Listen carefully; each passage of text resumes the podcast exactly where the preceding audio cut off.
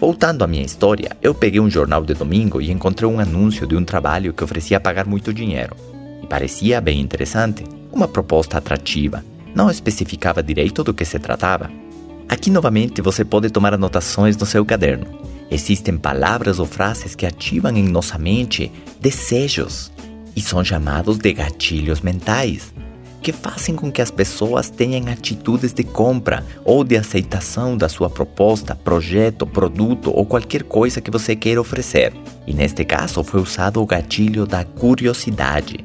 Escreva o seguinte: se você trabalha com vendas ou multinível, as pessoas não vão comparecer na sua reunião de oportunidade ou na sua apresentação de produtos porque eles ficaram interessadas. Elas vão comparecer porque ficaram curiosas. Por isso, o script mais efetivo é aquele que fala a metade da metade da metade.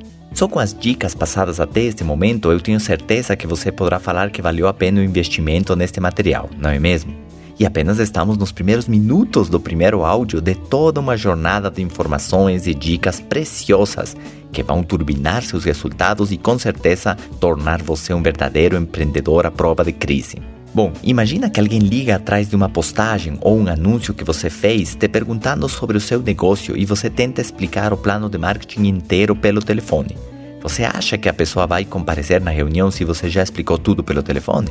Ele vai achar que entendeu tudo, mas você e eu sabemos que, mesmo participando da reunião, a pessoa não entende como funciona o plano de marketing, inclusive depois dele ter visto ou lido aquilo por seis vezes. Algumas pessoas que ganham mais de 10 mil por mês ainda não entendem da onde ou por que eles ganham tanto dinheiro assim. Isso parece uma piada, mas é verdade, algumas empresas de multinível são tão poderosas que permitem conseguir resultados rápidos e acima da média. Isso não significa que você deveria permanecer na ignorância, porque mais cedo ou mais tarde essa falta de entendimento do seu negócio vai te custar muito dinheiro.